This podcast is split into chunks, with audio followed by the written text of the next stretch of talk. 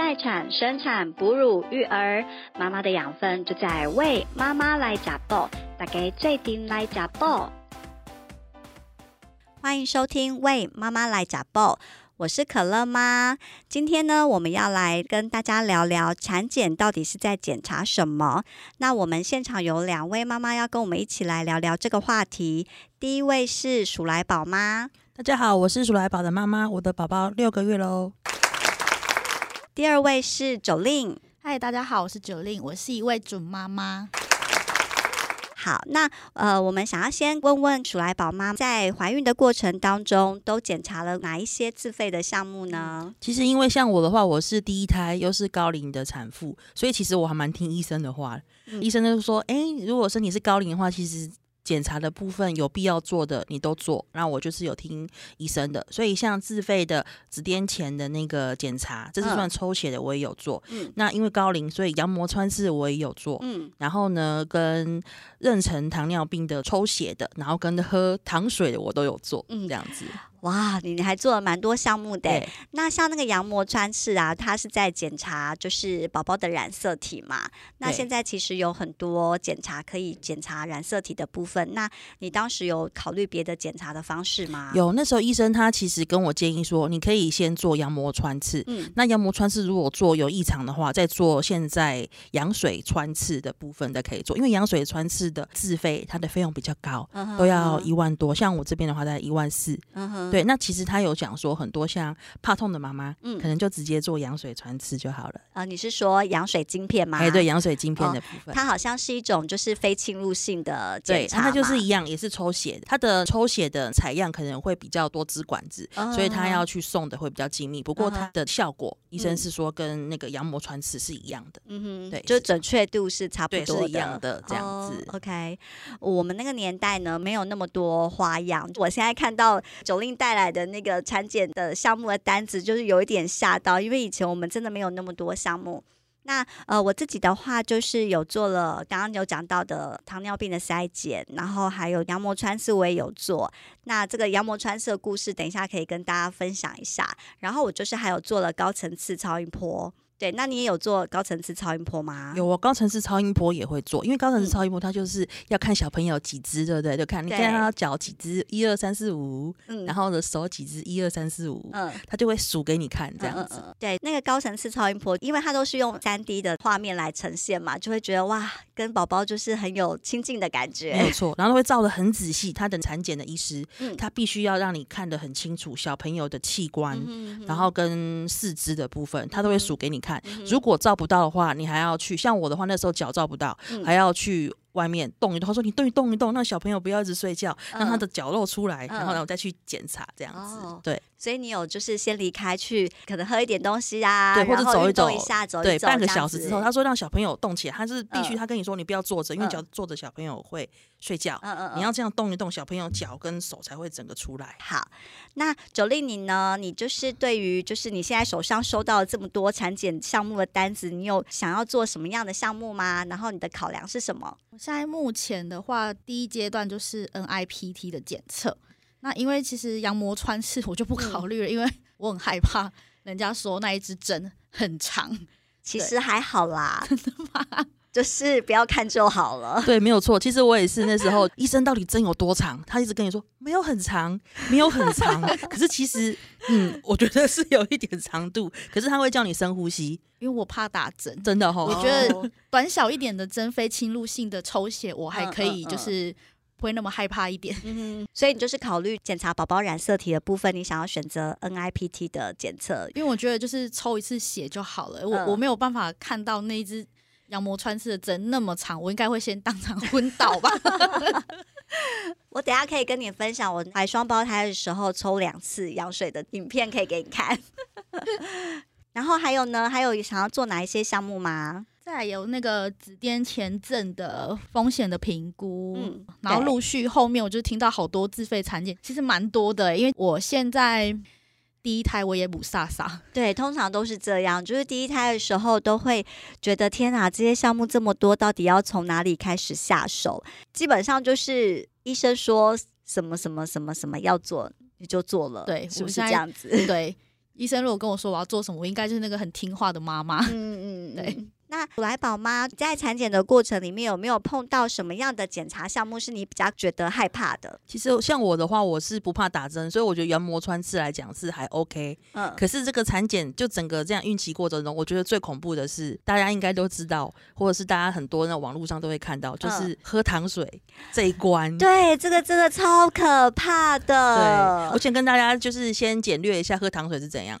它就是呢，必须要你前一天十二点之后都不要吃东西。嗯，然后空腹八小时之后，你一去医院，他就给你八支糖水，那等于就是八十公克，八十 ml 的部分，那你要喝七十五，就等于你要喝七支半。它一支就是像我们一般那种生理食盐水的那个包装的部分，那你要一次五分钟哦，就要把这个七罐半的部分喝下去。对，我也有回想起，就是当时我喝那个糖水的时候，因为你已经空腹八小时了，然后你去到那里，你就要喝糖水，真的会非常想吐。最恐怖的是什么吗？喝完还不能喝水，对，还要停一个小时，对，这个小时还不能一直坐着，还要动来动去，然后最后还要抽血，对，最后还要。我觉得那个时候就是很难熬的时候，怎么办？九令，你听了有没有觉得很可怕？超级可怕的。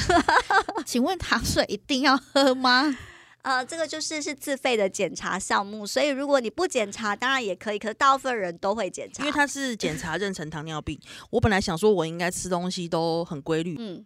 可是其实我第一次的话就是没有过。爆表了，对，爆表了，整个上去 up 爆表，他叫我就是还要再检查第二次，嗯，可是第二次的时候就是很战战兢兢，嗯，医生他让我转介到新陈代谢科，是，然后他就是说，哎，你去那边去看看，要吃药控制或什么的，然后医生就叫我买血糖机，所以那时候我就是用血糖机哦，每天早中晚，对，就这样很正常的控制的测这样子。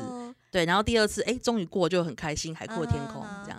对，因为听说如果这个检测没有过严重的话，不只是饮食要控制，还有可能要打胰岛素，让那个血糖的代谢可以好一点，要不然宝宝会很大一只，就是很难生，妈妈也蛮危险的这样子。我很常听社团妈妈或是其他妈妈分享说，嗯，糖水真的很甜，很恶心，不好入口。可是我真的很好奇，我没有办法想象那个糖水到底有多甜。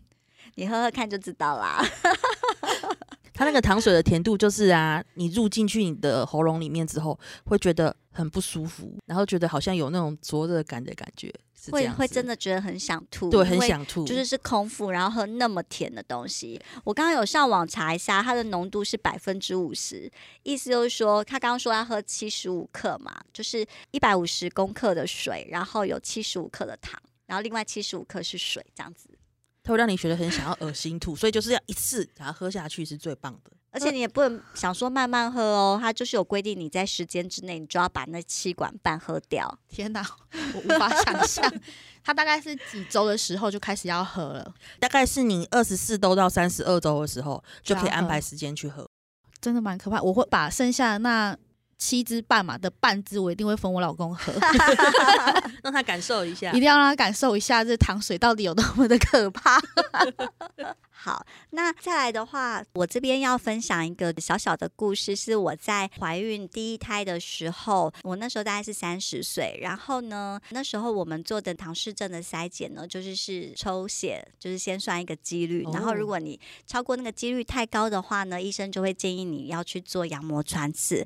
那我的几率就是是在边缘的那一种，就是可能快要超标了，但是是还没有。那医生就建议我说，担心的话，你可以去做一下羊膜穿。穿刺就是看一下孩子有没有什么太大的问题。那那时候是第一胎嘛，所以就会觉得说，OK，就像刚刚九令说的，就是医生建议我们就去做这样子。对，所以呢，我就去做了羊膜穿刺。然后在等待羊膜穿刺的结果出来的时候，其实都没有想太多，因为就是会觉得说，哎，都还蛮算正常的。然后听起来要异常的比例也不是太高，所以就是没有想太多。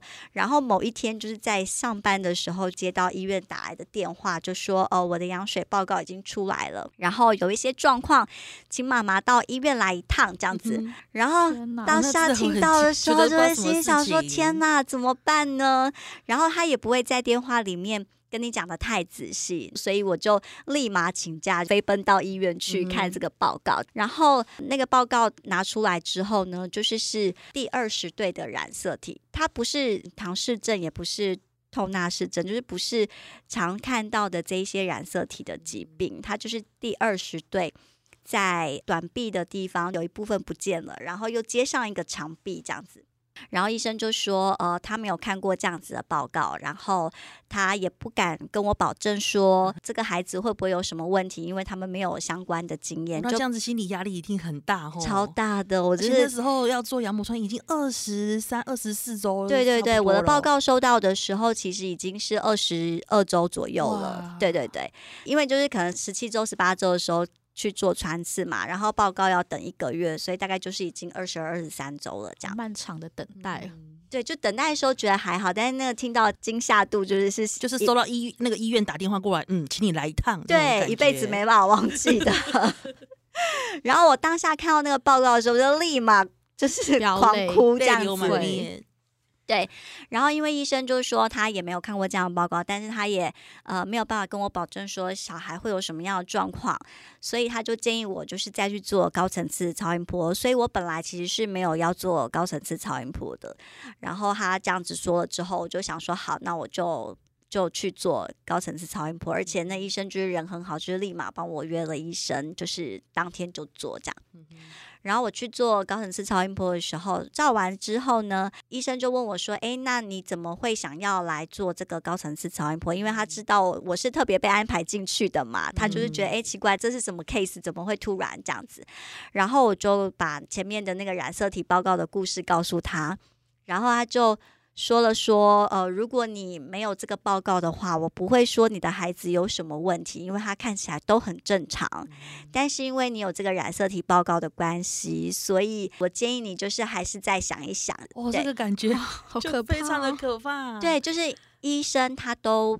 呃，其实都讲的很保守，对他不会帮你做任何的决定，他也不会把话说死，他不会说我打包票保证你的孩子一定没问题，他绝对不会说出这样的话，因为关于孩子所有的责任都是在爸妈身上嘛，所以医生没有办法帮你承担这些。然后听完就是也觉得哈，那这样我要怎么办？就是很失去方向的感觉。虽然你觉得我的小孩没问题，可是我又有一个报告卡在那边，那我对到底。你该怎么办呢？好，那当然医生就是叫我回家想一想嘛。那我也只能回家想一想，睡不着觉。对对对对对，根本没办法睡觉，就是整天一直哭，也没办法上班。对。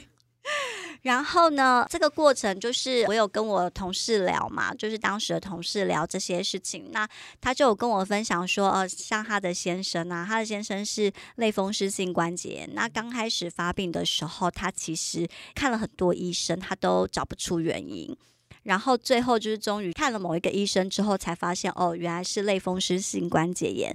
那他告诉我这个故事的目的，就是他觉得就是要多听几个医生的意见。然后有时候就是是医生缘的问题，可能你跟这个医生没有缘，他可能真的没有发现到底是什么问题。可是也许别的医生可以帮助我。那我就想说，好吧，就是已经到了这种程度了嘛。就是如果我没再去看别的医生，我的小孩就是只有一条路。嗯就是后来我就再去科。昌明看，那因为柯昌明医师就是他，应该就抽过最多的羊水的医师了，他算权威啊。对，对对对，所以我就去了柯昌明诊所看，然后我又把我本来的报告带给他看，然后他看了之后，就一句话都没说，就走进他的小房间。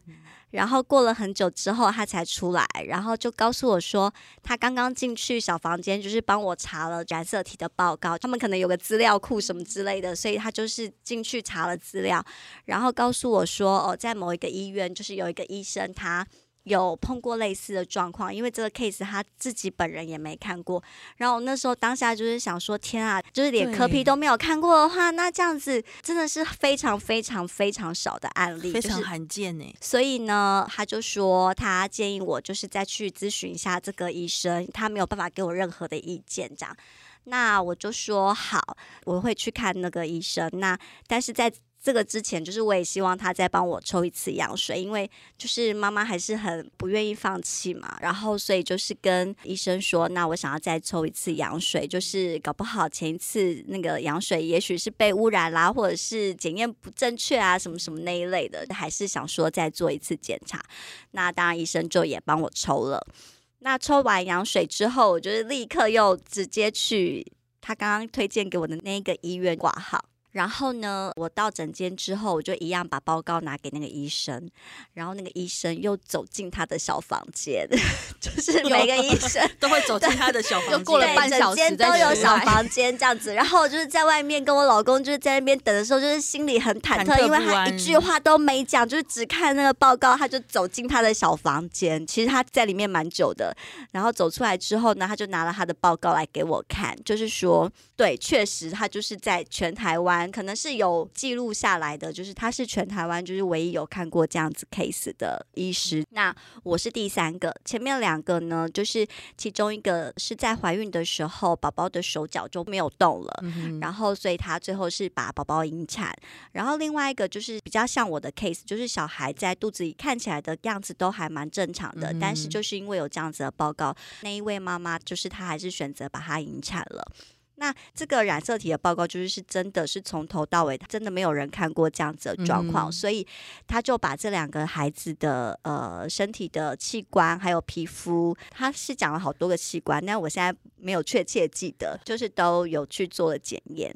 那检验的结果就是他们的染色体都是正常的。那我听到这里的时候就觉得燃起一丝希望，对，就是听到正常的，对对，就是前面的医师都不敢给我太肯定的答案，但是这个医师他就是有说那两个孩子的染色体都是正常的，但是他也有说染色体正常不能表示这个孩子就是正常的，因为医生的决定权还是在你，对对对，他把他的知道的这些部分，对他把他的经验告诉我。那其中也有一个小孩。他的手脚是不会动的嘛？那他说这个他不是染色体的问题，他可能是别的基因缺陷的问题。那我就问医师说，这样子你建议我怎么办才好呢？就是是不要管，就是留下来这样吗？他就说没有，如果是他的孩子的话，他会让他的太太去抽脐带血哦。然后我说为什么还要再抽脐带血呢？他说因为呃羊水啊就像是一个海洋一样，那宝宝的尿它其实就是就是你可以想象它是其中的一条河流，可是可能还是有别的河流会一直把它的水就是流到这个羊水里面嘛，所以你抽到的不一定真正代表宝宝的细胞，它可能还有别的东西。那他建议我就是去抽脐带血，然后我就说好。那我可以去哪里抽？然后他就说，你就再去柯昌明抽，然后 又回到再回去一次。对对，因为他可能就是真的就是呃经验比较多嘛，然后他的报告的速度也比较快，对，然后所以他就建议我就是再去柯昌明抽。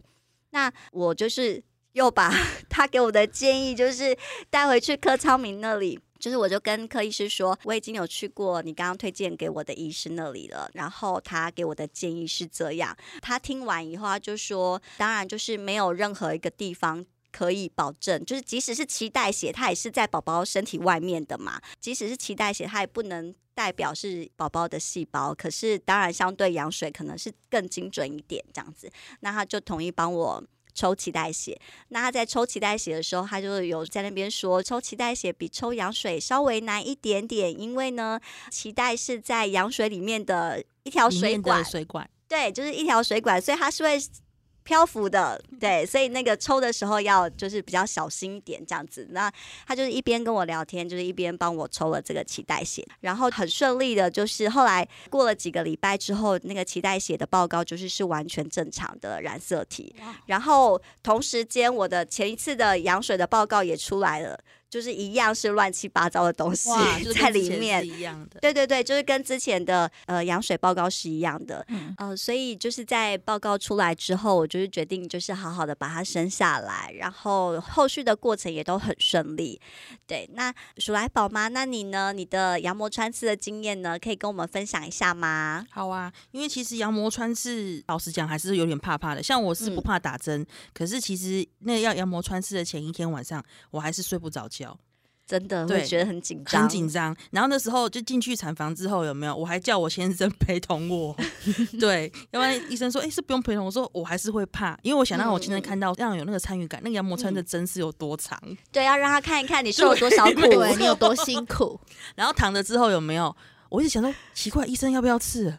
要不要刺？这样子。”其实现在的医生都还蛮安全的，羊膜穿其实蛮安全，就是他会先帮你照超音波嘛，哈，对，照了之后他会先照的很深，他会整个其实循环让你照，他会看那个点之后再吃进去，嗯嗯，所以他是会先进自己的，他先看小朋友活动的情况，嗯嗯嗯，他大概这样照，他就会这样照大概十分钟、十五分钟左右，然后跟你说，好，那我们要准备喽，嗯，好，请你深呼吸，这样子，那感觉真的是很紧张，那会觉得痛吗？其实呢，刺进去之后是不会痛，嗯，可是抽出来的时候会痛。一点点痛，听说酸酸的，对，酸酸的痛的感觉。我倒是觉得，就是我应该算是那个羊膜穿刺达人了吧？就是以我做了这么多次羊膜穿刺，我就觉得其实那感觉都是还蛮轻微的。对，那我的话就是，哎，抽完之后它出来，哎，奇怪，怎么酸酸的？结果爬起来之后，我有点头晕。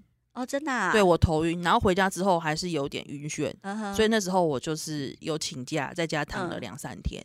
哦，对，然后觉得哎，虽然说羊膜穿刺说很危险，啊，或者是有人会怕痛，可是为了宝宝，其实就是还是想要让他知道状况是如何，然后其实妈妈受一点这个苦，我是觉得是还 OK 的啦，对呀。好，那我自己的话，就是我第一胎就是经历那个那么惊心动魄的情节嘛。那第二胎呢，我是双胞胎，然后这一次呢，我就是决定了，就是不要再管什么几率不几率的事情了，就是直接做羊膜穿刺，就是 yes or no，就是给我一个答案这样子。对，所以我呃第二胎就是呃，因为我怀的是异卵双胞胎，所以我的呃羊膜穿刺也是就是要分开做，就是 A 宝做一次，然后 B 宝做一次。房间嘛，对对对对，所以要挨两针。对对对，就是不同时段做吗？同一天，同一天，对，就是一次做完这样。那呃，双胞胎就是比较，也不能说比较乖巧，好，反正第二胎 就是比较没有让我担那么多心，就是报告结果出来就是是很正常的，对，所以一切都还蛮顺利的。这就让我回想起我在第一胎的时候，在那段很煎熬的日子里面，就是当然一定会。呃，上网找很多资料嘛。那当时就是不是 I G 跟 F B 的世界，当时就是布洛克的世界。所以我有在一篇布洛格里面看到，这个妈妈她也是宝宝的第二十对的染色体是有一点问题，但是呃，她的状况是比较常见的。那大部分的宝宝都是正常的，所以。这个布洛克的妈妈，她就选择了把她的孩子生下来。那她在文章的底下就是有写到说，生命都会找到自己的出口。那这句话给了我很大的力量。那我也用这句话，就是勉励所有的妈妈，就是你想要做的产检，你就是还是去做。然后也许有一些结果不是如你预期的，但是不要担心，就是多找几个医生。有时候真的就是。那个医生员就是来了的时候，其实很多事情都不是真的那么的绝对。但是如果真的是有什么不如预期的结果的话，就是没关系，生命会找到出口的。谢谢大家今天的收听，我们下次再一起来假报哦。谢谢，谢谢，拜拜，拜拜。